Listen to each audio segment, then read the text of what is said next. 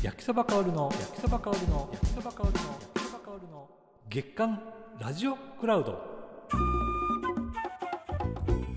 ご機嫌いかがですか？焼きそばかおるです。この番組は北は北海道から南は沖縄まで全国のラジオ番組を中心に多数のラジオコンテンツを聞くことができるアプリラジオクラウドの楽しみ方を毎月紹介しています。私、焼きそばかおるがラジオクラウドで聞くことができる番組ラジオクラウドに載せてほしい番組を全国からえりすぐりゲストを招いてラジオの面白談義をしてまいります。さて、今日は前回に引き続き RCC ラジオ横山裕二アナウンサーにお話を伺います。それでは後半パートをお聞きください。あそれこそ、まあ、良好な関係、まあ、夫婦関係じゃないですけども、うん。まあ、カップルの関係じゃないですけどそういうあの、まあ、楽しい放送とかですね続けていく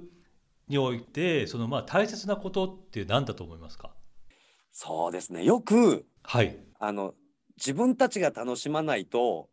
楽しいことなんかできないよねっていう論理の人いるじゃないですか。あはいはい。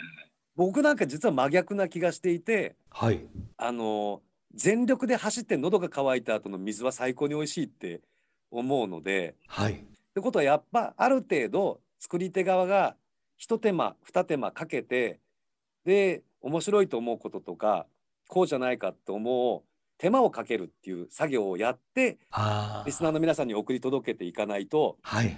多分きっと焼きそばさんがその全国のラジオ局とかで好きだとおっしゃって紹介する番組とかでもはい。きっとねなんかパーソナリティの方がセルフプロデュースとかをすごい考えてる番組ですよ。こういうふうに聞かせたいっていうはい。ちゃんとセルフプロデュースがあっての番組で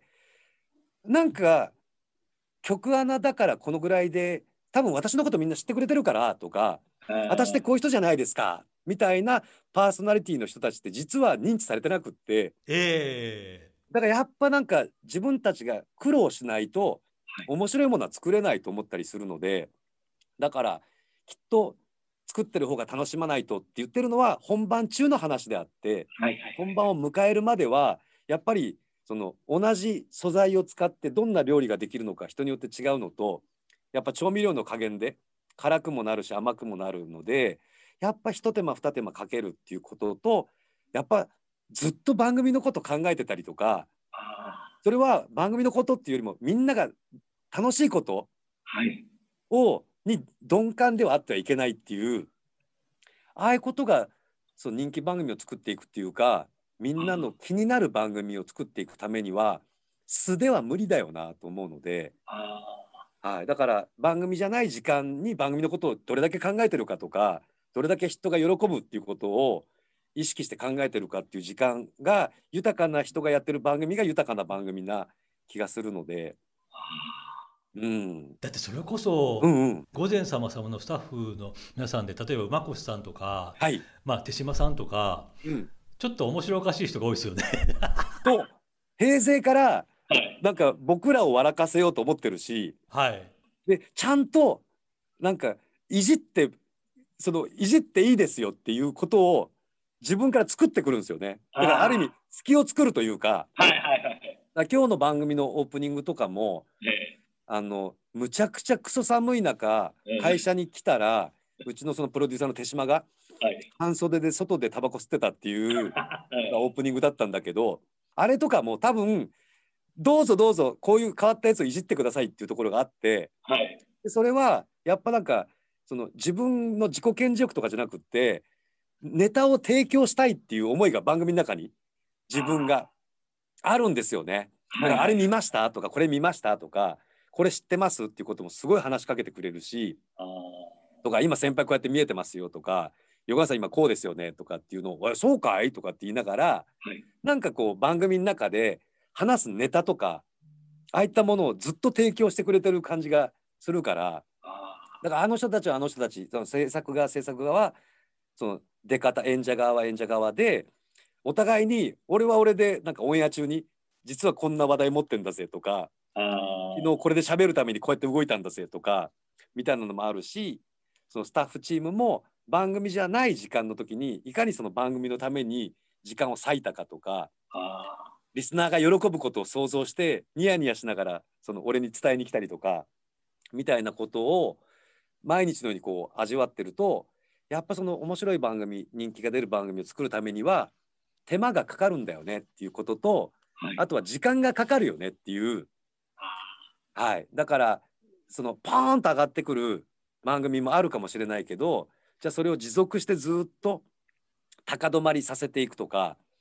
いうことってそれはなんかリスナーさんの番組が変わるってことはリスナーさんの日常を変えるってことでもあるからだからなるべくならば番組って続いた方がいいしはい。で時たま昔の「笑っていいとも!」とかみたいにメンツが変わっていくとかはい。コーナーが変わっていくとかみたいなキャスティング替えとかをしながらもずっとタモリさんはいますみたいな。あなんかああいう番組作りが多分実は一番みんなにとって幸せなんだろうなとかって思うからあはい。そのコロコロコロコロ番組が変わらないためには人気番組を作ってでそのためにはその番組のために手間をちょっとずつみんなが惜しまない手間をかけるってことをだからある意味苦しむっていうことをやればオンエアが始まってからはあとは楽しいばっかりだよねって思うけどオンエアを迎えるまでも全部が楽しかったらどっかで頑張んないと多分ずっとはいけないよねっていうこととはい。あとは例えば深夜のまあ1時間の番組とかだったらいいけどこれはそうスポンサーを飲み込んでその媒体自体を支えなきゃいけない屋台骨とならなきゃいけない番組をやった時にそれでは無理だよと思ったりするのでだから御前様様とかがやっぱ一番しんどいのは人気がある番組に成長してしまったのではい。スポンサーさんが順番待ちだったりとかするんですよ。ええでそうすると CM も増えてくるしはい。でラジオショッピングとかいろんなパブ枠みたいなものがはい。増えてきて、そうすると実はフリートークできてる時間って実はほとんどなくってええだから頭30分っていうのとあとは10時台の頭30分っていうのをがっつり喋ってるのはあとはダーッといくよっていう小出しにはせずにもうここでドッといってはい。ここ楽しんでくださいっつってあとはこの番組を支えてくださってる企業を紹介しますよみたいな感じでバーッとやるじゃないですか。はい。そうすると中身食べられちゃうとバラエティができないんですよね。ええでそんな状況でやっぱ楽しい時間にしなきゃいけないからだからそこのためにやっぱ一手間も二手間もかかると思うしそのためにはラジオショッピングのキャスターでさえ面白い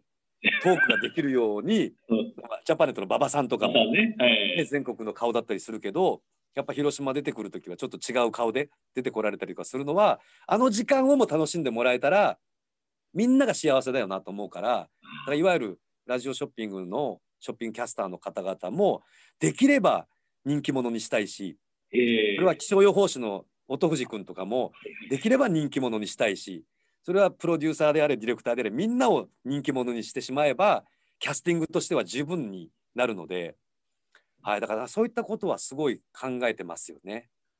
だから僕思うのはあの潜水さんが、うんあの RCC 辞められてその後淵上さんが入ってこられた時、はいはいはい。馴染むのがものすごく早かった気がするんですよね。はいはい。で僕はあれもうちょっと他の番組だったら時間かかると思ったんですよ。はいだけど御前様様の場合は本当に温かくなるべく早い時期に受け入れられててはい。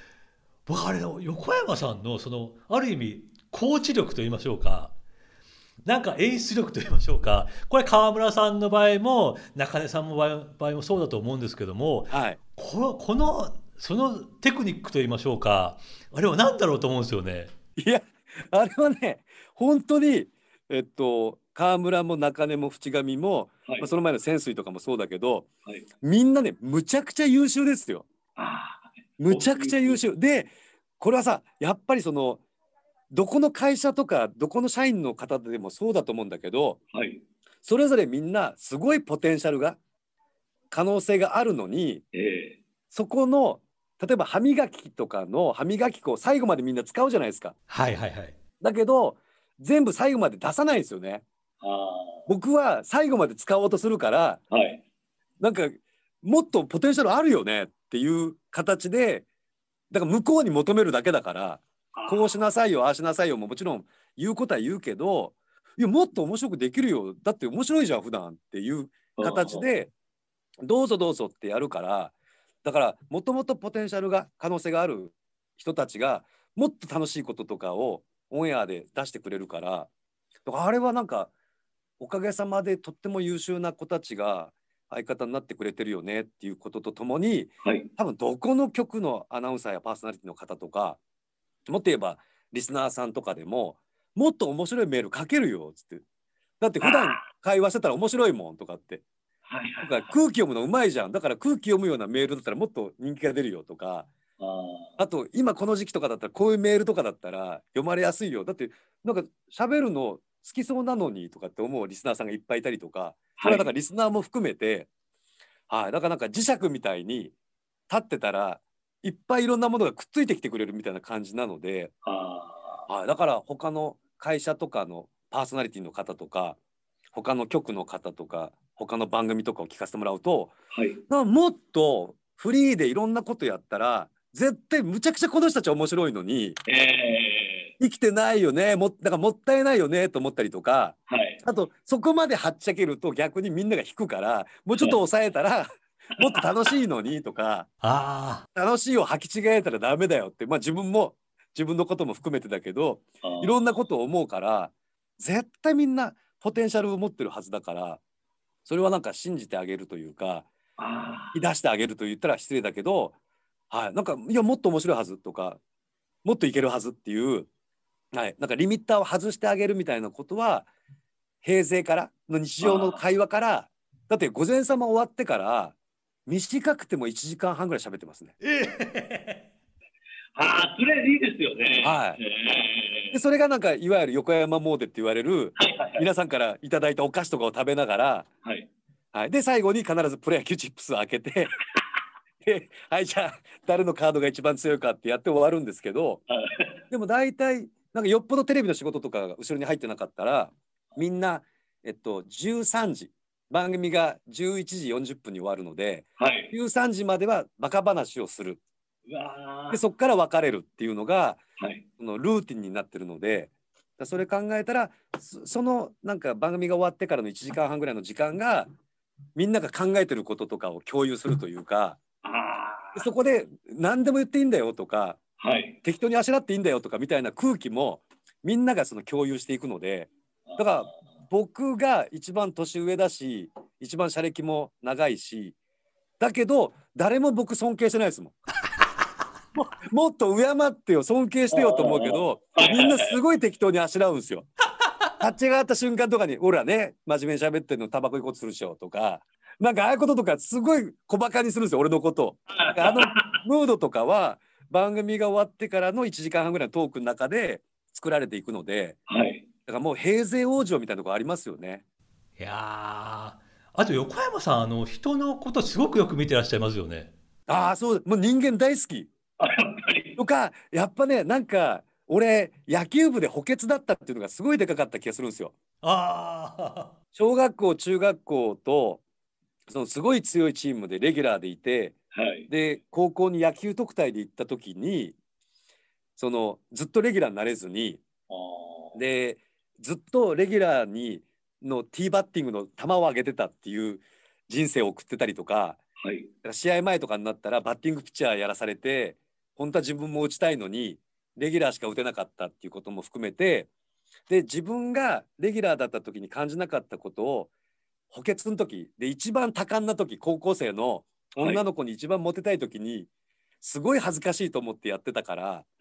た時にそうかレギュラーってこういう気持ちなんだとか補欠ってこういう気持ちなんだとかっていう気持ちのことをすごい考えたから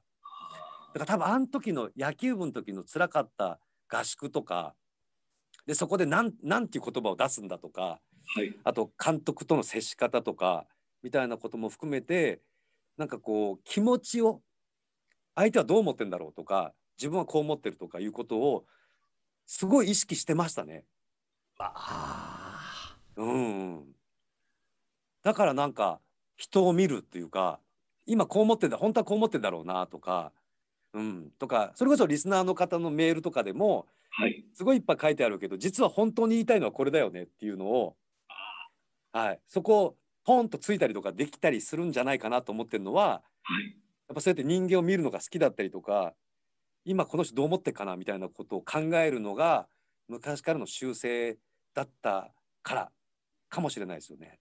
あでも本当に人の心の動きとかが読めないとこの仕事はちょっと難しいですよね。難しいですよね。ねで正解がないから、はい。ね、僕が言うと怒られないけど他の人が言うと怒られたりとか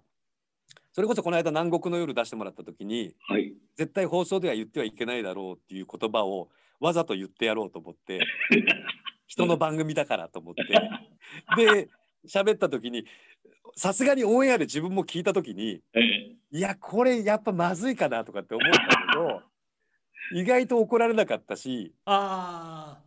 そのいわゆるやり玉に上がらなかったからあはいはいはい。もう横山だからしょうがないと思われたんだなっていうか思ってもらえたんだなと思うとあ。そこを作っていくっていうか、はいはいはいはい。はい、だから暴れさせてもらわないとつまんないですよ番組がっていう環境をその作っとかないと。それはさっき言ったそのリスナーの方々とのその戯れ方。ええ。だからここで横山さんを小さくしてそのコンプライアンスとかっていう厳しいこととかをあんまり言い続けると、はいこの番組で一番面白いとこがそがれちゃうよね。だったらほったらかしにしようよ。他になんか注意すべきことはいっぱいあるんだけどねっていうのを いいとこだからよくちっちゃい子と教育とかと一緒でいいとこ伸ばしていきましょうみたいなはあ。ことをリスナーがしてくださるから。でそういったことに対して僕も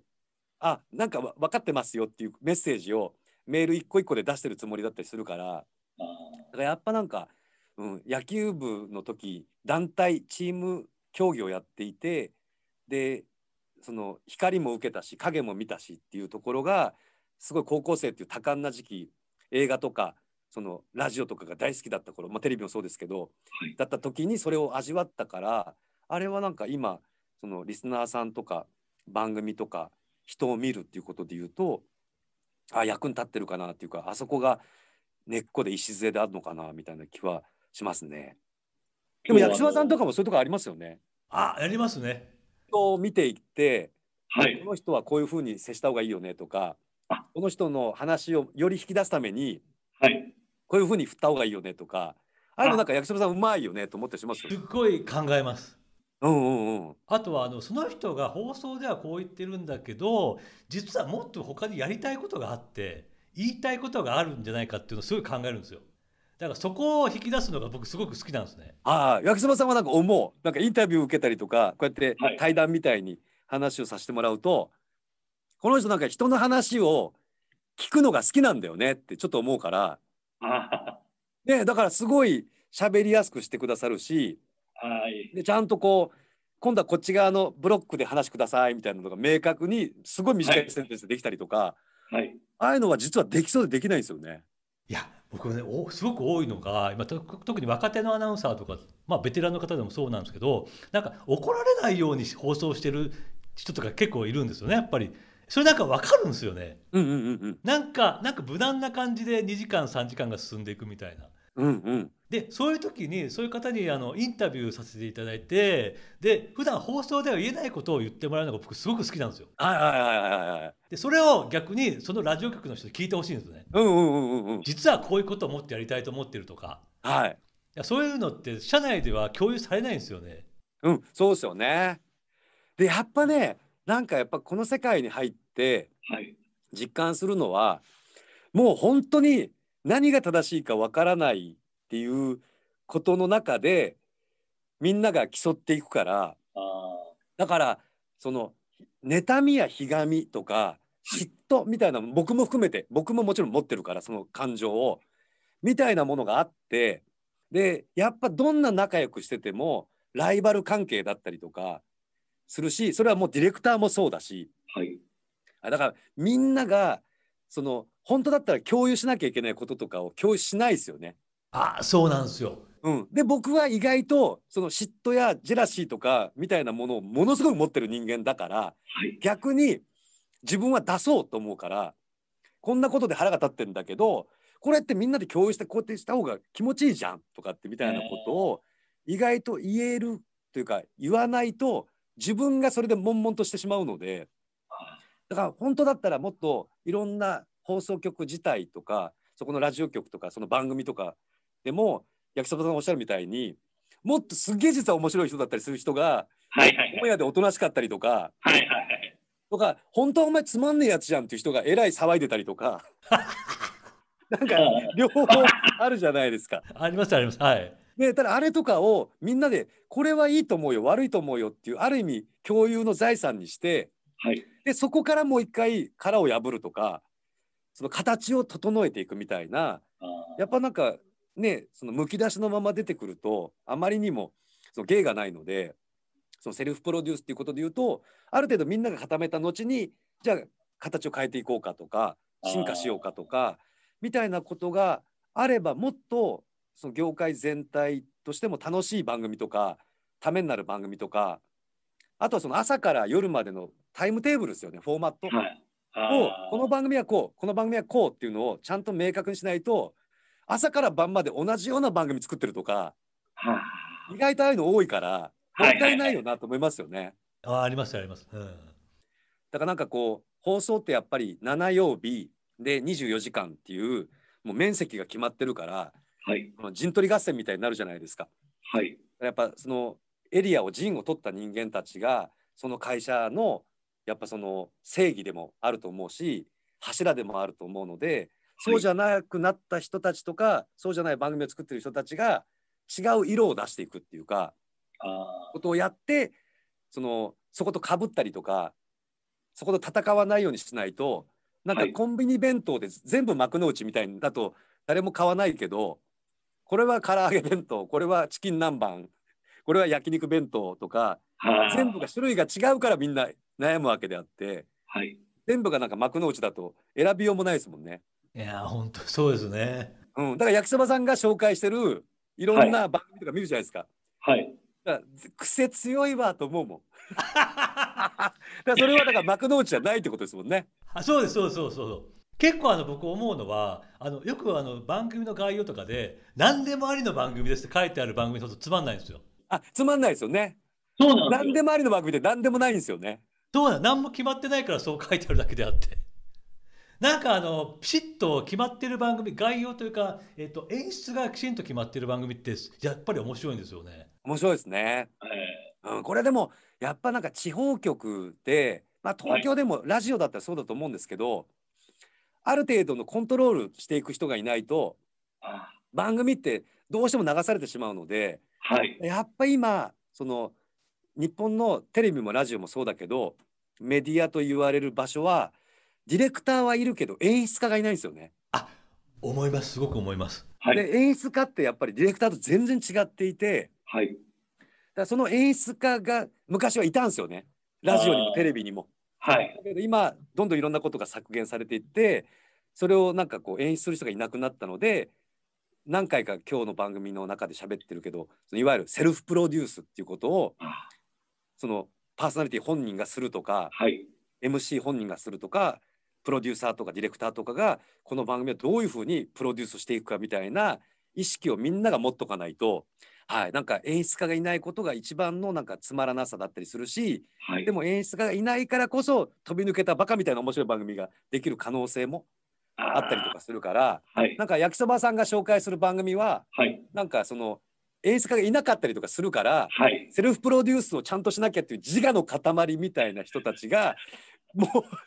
う我が我がみたいに出てきてるような番組が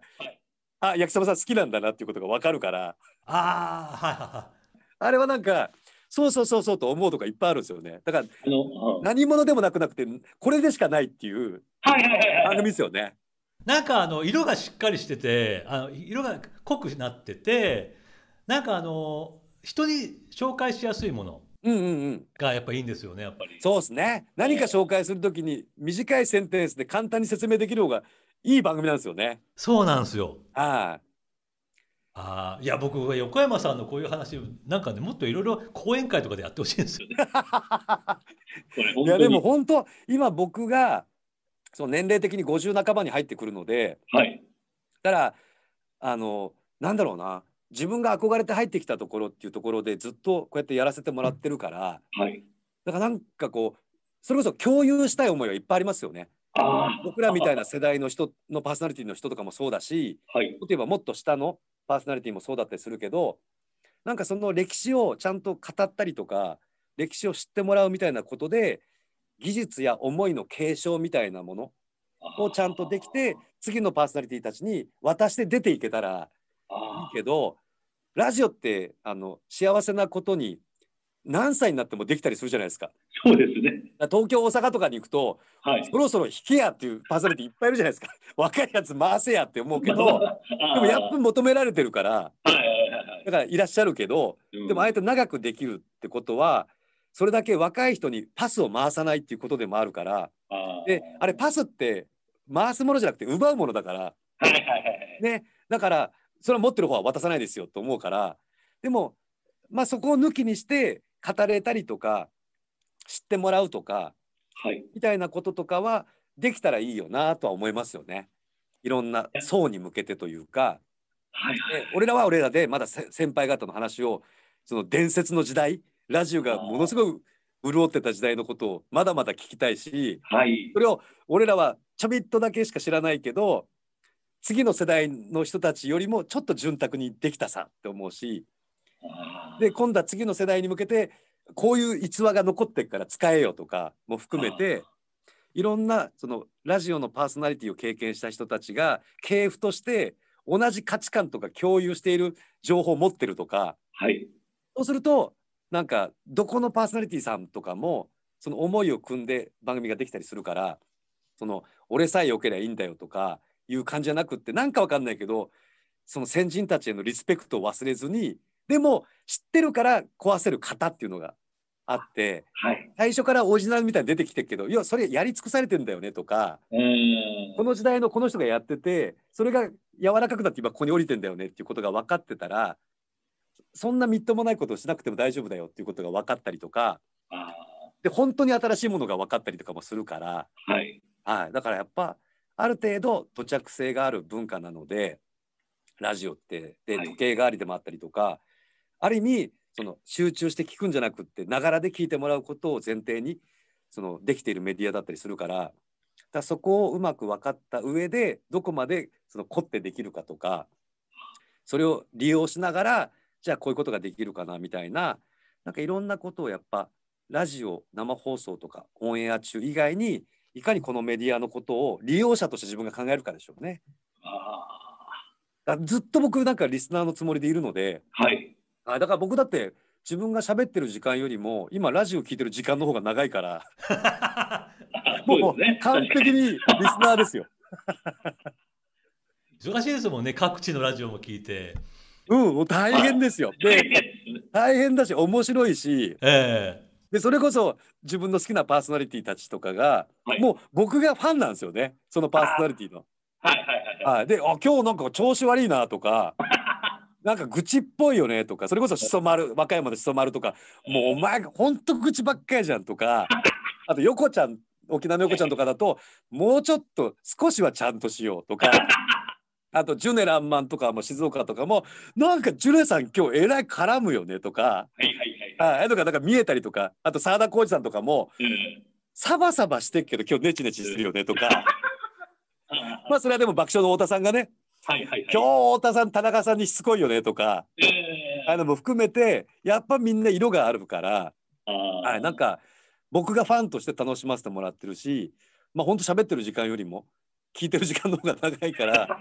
今これを聞いてくださってるリスナーと僕はもう何にも変わんない状況でラジオ楽しんでるから、だからぜひあのラジオを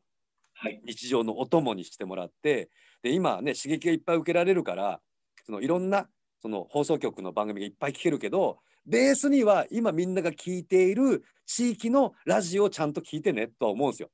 じゃないとこのメディアが滅びちゃうので、そうそう。でそのためにもやっぱ地方のラジオマンたちはそう制作者たちはちゃんと全国のに負けないコンテンツを番組を作っていくことが大事だと思うので。はい。だからラジコでドーナツ化現象が起きて実は地元が聞かれないっていうことが一番怖かったりするから、はい、だから本当地元の放送局を聞いてもらいたいなと思うしはい。だから地元の放送局の人間たちは頑張っていこうぜって思うし、はい。はい、でリスナーの方にはでもいい男いい女県外にいっぱいいるからたまに浮気しなよと思ったりするからはい 今だから本当ラジオって面白いよなと思うしはい。ラジコの登場で、ね、本当なんか全国区になったし、全国ネットになったし、で取捨選択できるっていうことで言うと、ね、ブラウン管モニターをその YouTube が席巻して持っていったみたいに、はあはい、それと同じようにこれからラジコがいろんな時間を取っていけるんじゃないかなと思ったりするので、はい。はい、なんか自分が選んだ CD よりもラジオから流れてくる知らない曲の方が魅力的な瞬間がいっぱいあるよと思ったりするので、はい、ぜひ楽しんでいただいて、はい、なんか僕らと共に時間を共有してもらえたらなと思います。いやーもう本当あれですねあのもうそれこそ、まあ、ラジコだとね1週間聞けますしタイムフリーであのラジオクラウドだとオープニングトークが残ってますもんねそう、クラウドとかの方がコンパクトだから聞きやすいんですよね。俺今最近ウォーキングしてるんですけど、はいはいはいはいその自分が聞きたいコーナーだけを聞こうと思ったりとかするわけですよ。あ、はいはいはい。この番組の中で。はい。で、こうやっていじってると、はい。もう手がかじかんで動かないんですよね。あれがラジオクラウドだとそのまんまポンポンポンポンでいいので楽なんですよ。はい。そうそう。おすすめおすすめ。ああ僕もうなんで横山さんの番組僕がすごくファンになってるのかっていうのが今日は、ね、一層よく分かりましたあ、本当ですか？本当にだったらよかった。インタビューとかだとねなかなかゆっくりお話聞けないとことも多いのではい、そそううですよね。で、二人ってこともないですもんね。誰かいたりとか。まあ映画の話がメインだったりとかしてはいはい、そうですね。喋るべきことがあったりとかするけど、今日のとかはね、いわゆるラジオを中心にした世間話ですもんね。うん、でもこういうのが一番わかりますよね。どう考えてるかとかね。すっごいわかります。そうだって南国の夜でもちょっといろいろ話はされてましたけどもなかなかこういうねラジオのことに特化した話ってなかなかないですもんね。だって、あんまり求められてない気がするもん。こういう話。うん、でも、あそれこそマニアとか好きな人にとってはたまらないっていうのがやっぱラジオのー、はい。一番の魅力だと思うから、はい。なんでハマってんのよって言われた時に、いや、本当に面白いってって多分思ってくださってる気がするんですよ。ええそれは自分が好きな異性のことを、なんでこんな人好きなのよって言われた時に、いや、この人の良さは私しか分かんねえからさっていう、でも、この人の良ささえ知ったらみんなこの人好きになるよっていう思いを持っている人だと、それがラジオだと思うから、はい。あこれハマった人たちはある意味不幸でもありある意味すごい幸せだよなと思いますよね。思います。ラジオってあの好きすぎると辛い時ありますよね。そうそうそうそう あのテレビの好きさと違うんですよね。そうなんですよ。なんかずっと片思いしてる感じなんですよね。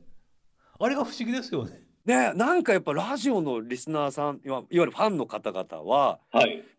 なんか変質性がある 変質者的な思考みたいなのが俺も含めてあるからはいはいはいはい。すごい好きって思っちゃうんですよね。そうなんですよ。うん、テレビでも好きな番組いっぱいあるけどはい。そんな好きになり方じゃないですよね。そう、不思議ですよね、これ。うん、これ不思議な気がする。で、ここにいるから、やっぱなんか、そういった愛情とかいっぱい受けるから、はい。変質者たちからのね。だから、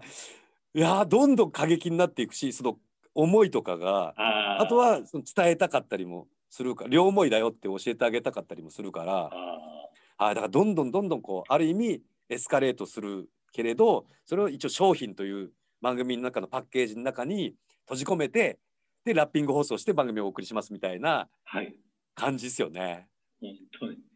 あの特にね沖縄にいっぱい横山さんのまたね来られることを待ってる方がいいっぱいいらっしゃいますのででも本当なんかあの映画の「彼女は夢で踊る」っていうのが、はい。はい、去年から公開で今年も公開中なんですけどはい。初めてプロデュースさせてもらってで加藤雅也さん主演だったりとかしていろんなところ日本中本当舞台挨拶行かせてもらったけどまあラジコ聞いてますとかラジオクラウドで楽しんでますっていうラジオファンの方々がはい。こんなにいるのかっていうぐらい並んでパンフレット買ってくださってサインとかしてなんかこんなに全国にいるのかと思ったので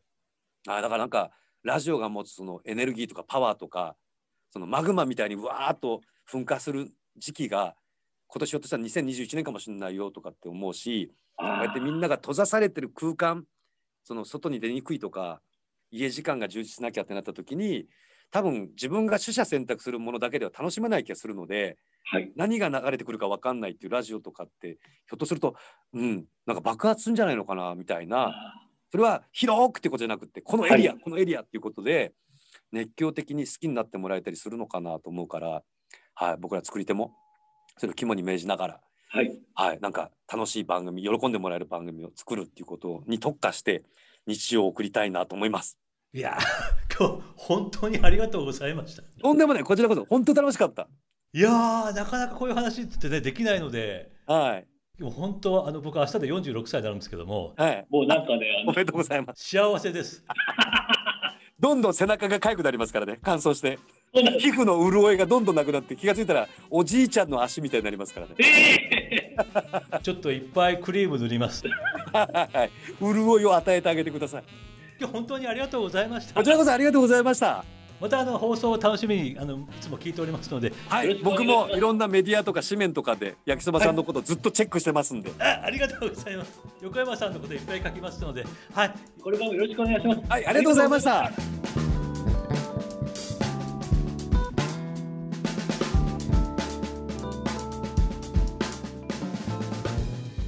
えーいかがでしたでしょうか？普段の放送ではめったに聞くことができない横山さんの心の内を聞くことができて私非常に興奮しております。また次回をお楽しみに。お相手は焼きそばかおるでした。それではまた。